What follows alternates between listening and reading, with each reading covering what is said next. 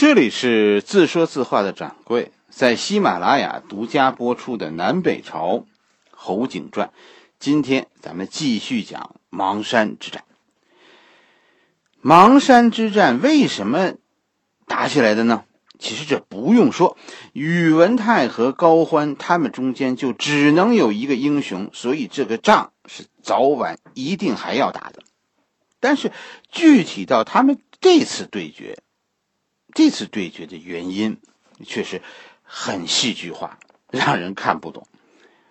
高傲曹这个人你还记得吗？咱们前几回讲过，他在河桥之战中，高欢的大将高傲曹战死，是吧？高傲曹其实在这段历史中，这是个人物。他的前半生其实比侯景要亮眼的多。你想吧，当时高傲曹有项羽在世的说法。项羽啊，高傲曹其实和项羽在很多地方非常相似。高傲曹也是一个从街头打出来的将军。引发高欢和项羽第四场大战的人。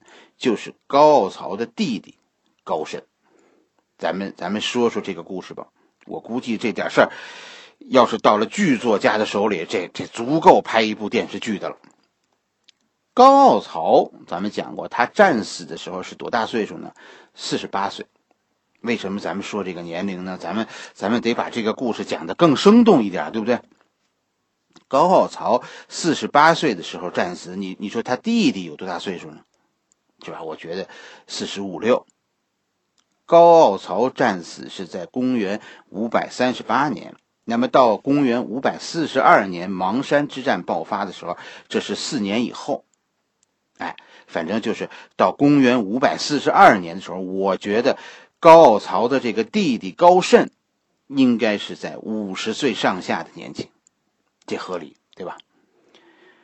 高慎的弟弟高傲曹。五十岁上下，就这一年，这个故事里的另一个主角高成，就是，呃，高欢的儿子，算大衙内呗。衙内高成多大呢？高成这年二十二岁，一个五十多岁的老头和一个二十二岁的年轻人，有一种说法呢，就是说，呃，搅乱天下的这又是一个女人。史书中说呢，说高成这个人很花，是吧？高成和高傲曹，呃，的弟弟高慎的老婆乱搞，结果呢，呃，高慎一怒投奔了宇文泰。关键是高慎这个时候啊，被任命为虎牢关的守将，他的投降就等于打开了中原的大门。宇文泰立刻就意识到机会来了，于是倾国而出。高欢不得不拼死堵住，这样史书中说，因为这个八卦故事引发了邙山之战。邙山之战的起因，史书中说是一个五十多岁的老头子为了一个二十几岁的小姑娘的冲天一怒。在这个故事中起决定作用的这个女人，历史上很有名，她叫李昌仪。她是高慎的老婆，第二个老婆。高慎在哥哥战死以后啊，作为烈士家属得到了高欢的后代，是吧？高欢其实有意呢，就就做给其他人看，你们跟着我吃不了亏，你们替我替我打仗战死了，你你的兄弟、你的家属，我都会给予特别的优待。高慎就是因为哥哥的死，一下子就火起来了。这大概就是四年前的事情。高慎原本有老婆，但是呢，这是一门怎么说呢？政治婚姻。高傲曹啊，以前你看他的历史，高傲曹是降将，原本他是尔朱荣的人，但是他和侯景不一样，侯景是主动投靠的，是吧？高傲曹是一直跟着尔朱荣，尔朱荣死后呢，高傲曹还跟着尔朱荣的弟弟和高欢作战。是最后了，到最后走投无路，才不得不投降的。所以高傲曹一开始并不怎么受到重用，于是呢，就使出了这么一手，让弟弟娶了朝里望族的女儿，高傲曹就因为裙带关系得到了高欢的信任，此后才有机会说展示出才华，青云直上。高傲曹确实非常能打，能有能很有能力，啊，他为高欢立了很多功劳。他的发达主要的原因是因为他的才能出众。这门婚姻可是高傲曹的一块敲门砖，你有再大的能耐，没有这块敲门砖也是不成的。这是一门政治婚姻。对吧？高慎和他老婆是作为连接两家人的纽带而结婚的，谁又在乎说他们幸福不幸福呢？但是这这确实不是一门美满的姻缘，是吧？高慎命中注定有一场轰轰烈烈的爱情，虽然来的晚一些，但足够耀眼。李昌仪呢？李昌仪也是烈属，是吧？高慎是烈属。就烈士家属，他哥哥战死，李昌仪也是烈属，他爸爸在陕县战死。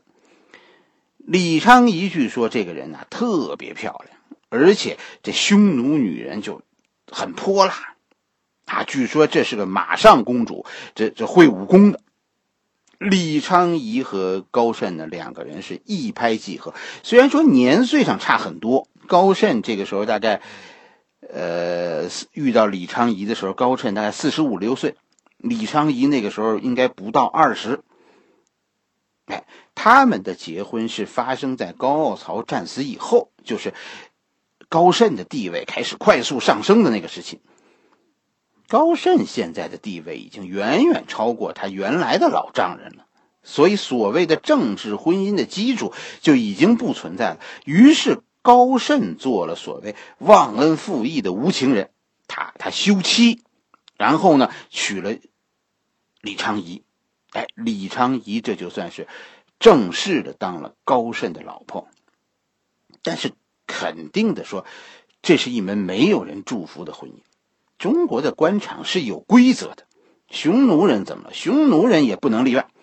一个人你要想在官场上取得成功，领导赏识你。这是第一位的，那第二位呢？第二位就是你的人缘，是吧？高慎现在的人缘坏到了极点，这给他后来带来了灾难，就是这么回事。说领导赏识你，为什么很重要？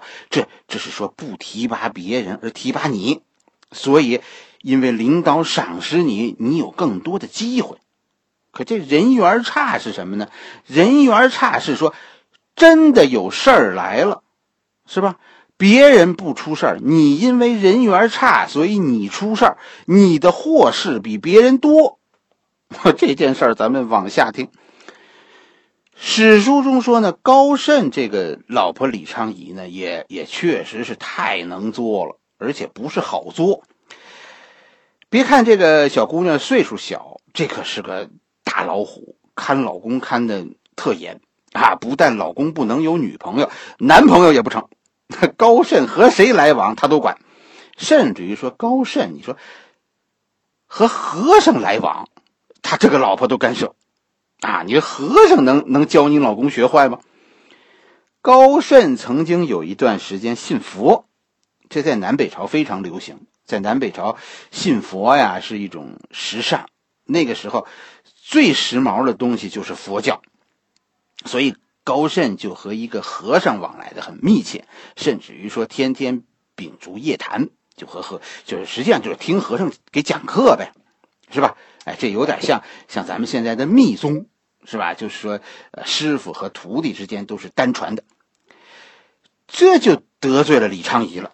那这和尚也是，人家小两口刚结婚不久，还没有小孩，你整天占用人家老公。而且，宣扬佛法，你说这这肯定是不得人心的，是吧？但是这个李昌仪做的就太过了，他史书中没有说，咱们也不知道他用什么手法，最后让高慎杀了这个和尚。哎，会是什么办法呢？能让一个大老爷们说说杀了他的哥们儿？你想吧，史书中没有说。你带着这个问题往下听，因为还有呢。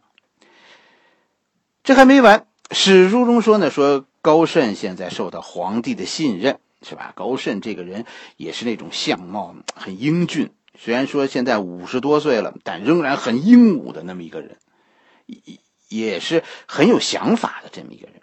哎，你想，这当年这也是这也是菜市场一霸，碰上乱世，高慎啊，一直就就谋求像哥哥那样说说为国征战，建立功勋。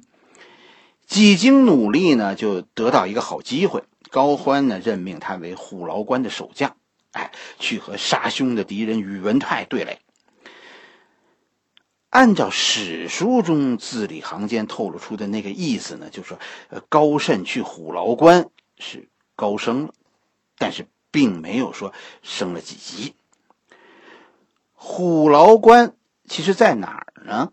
虎牢关在郑州去往洛阳的半路上，是吧？去年夏天啊，我们旅游的时候，是吧？我曾经游记里还跟大家讲过这个地方，我们去那儿找过。郑州啊是在平原上的，是吧？洛阳就上山了，就在平原一开始上山的这个地方有个关卡，就是虎牢关。虎牢关和那个泗水关。这是一一一个一条山谷的两个口，是吧？泗水关在东面，虎牢关在西边。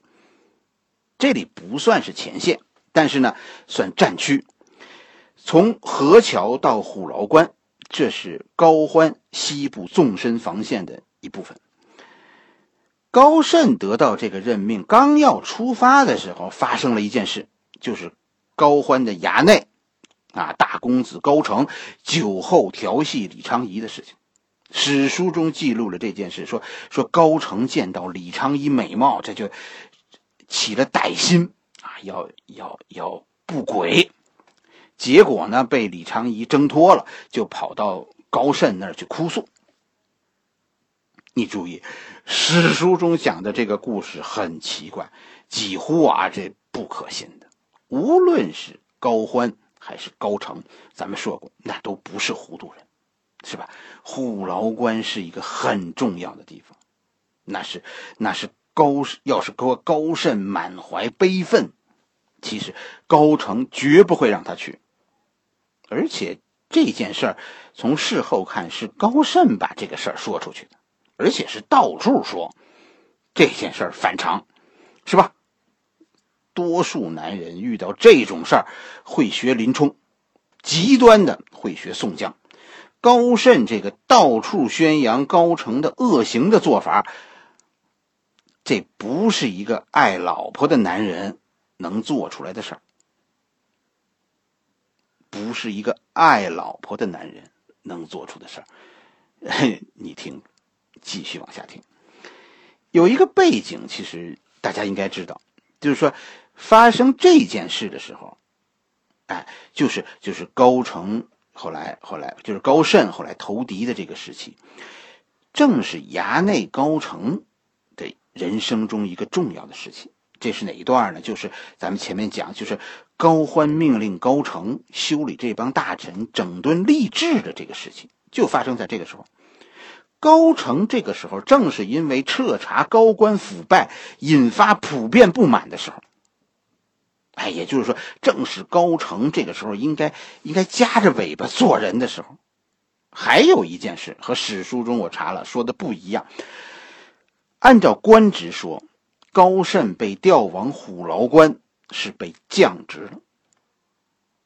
我因此就对整个事件有一个不同的想法，是吧？历史中有时候跟史书中说的不一样，要靠你自己去想。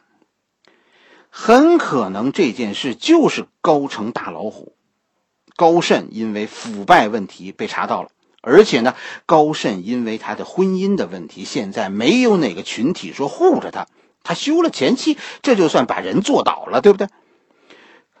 高成就拿高慎开刀，查他的腐败，然后把高成贬官到虎牢关。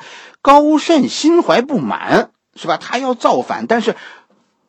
虎牢关都不是他的人，他怎么能说服别人说跟着自己造反呢？你你去跟人说说我我我不满，说人家因为我的贪污问题处罚我，那那还有人理你啊？贪污这件事儿在民间，在基层是遭人恨的，在高层这不算事儿，但在民间这可是个恶行。那那高慎就得给自己找个理由。你现在让人家给你造反，你总得有个理由啊。你看最合适的理由是什么呢？怎么能最大限度的博取别人的同情呢？对了，我老婆让人欺负了。这件事，高慎这么说，别人能信吗？还真的能。为什么呢？一个是这李昌仪呀，确实太漂亮了；再一个，这个衙内高成啊，在他青春期的时候啊，真的在这方面出过问题。高成曾经和自己老爸高欢的小老婆私通，哎，这一件事儿被人被家人告发了。匈奴人处理这方面的问题，我跟你说，真的很有意思，跟我们汉人不一样。高欢听了别人报告说，说高成跟自己的小妾胡来，怎么怎么做呢？据说当时是雷霆之怒啊！这然后怎么处理这件事呢？高欢大怒，把告密的人杀了。这件事就算是了了。高成带着李昌仪去了虎牢关，到了虎牢关，高成就杀了那儿带兵的守将，是吧？然后呢，就准备投降宇文泰，准备守住、占据这个虎牢关，等着宇文泰来。但是事情出乎高慎的预料，是吧？公子哥办事儿啊，就就有这个特点，常常一厢情愿。高慎杀了虎牢关的武将，但是没有能控制住虎牢关。当侯景带领着很少的一支部队出现在虎牢关前的时候，这里的部队发生了哗变，纷纷出城投降了侯景。形势急转直下，这高慎甚至最后是仓皇出逃，甚至于都没有时间说带走自己的老婆李昌仪。结果侯景进城就把李昌仪抓住了。侯景把李昌仪直接就送到了高城那儿，于是史书中说李昌仪和高成算是有情人终成眷属。李昌仪就这么做了高成的老婆，以后这是高成的王妃。啊，这么美满的姻缘，你说他们不会是刚搞上吧？会不会早就有点？暧昧呢？也许高盛讲的故事，高成、高盛讲的那故事，不是捕风捉影，而是，而是一个心怀记恨的男人的一种正常的表达呢？这咱不去管了。匈奴人其实不在乎，是汉化了以后，匈奴人脑子里才有的家。匈奴人家里的事情，咱们不评论，是吧？咱们。这算是文化差异，确实是这件事没有对错。这件事后来反而加剧了高欢对侯景的记恨，是吧？就侯景平叛，这是算是给高官高欢立了功。但是这件事对侯景来说是一个灾难的开始。一个是侯景在军队里的影响力，说这些叛军啊，见到侯景就归降了。这可不得了啊！侯景在军队中现在威望太高了。另一件就是，很明显，侯景试图影响高欢的下一代，他他在讨好高成，对吗？而且，讨好的这个手段很高明。这个高成确实从心里和侯景是非常亲近的，在历史上是说，呃，这三个人是仇人。是吧？就是侯景、高欢、高成这三个人是仇人，但是实际上，你看一些，嗯，相关的一些其他人的历史，你会看到，侯景、高欢、高成曾经像一家人一样。侯景在高成的心里是叔叔。匈奴人真的，他们是和我们不同的一群人。他们之间，呃，有与我们不同的感情的处理方式。千万咱们别用自己的思想去去代替别人思考。我们的史官们就是这么写的，所以很多事情都是说不通的。我们更不应该说用我们的是非标准去去判别别人的事儿。至少史书上说的这一家人毫无感情，这是不对的。高欢因为就是因为这一次对侯景产生了疑虑，甚至咱们说叫猜忌，所以在这以后就不再重用侯景了。这可能后来是是侯景造反的一个重要原因。高慎的叛变算是让侯景平息了，但是更大的波澜随着宇文泰出兵一下子就开始了。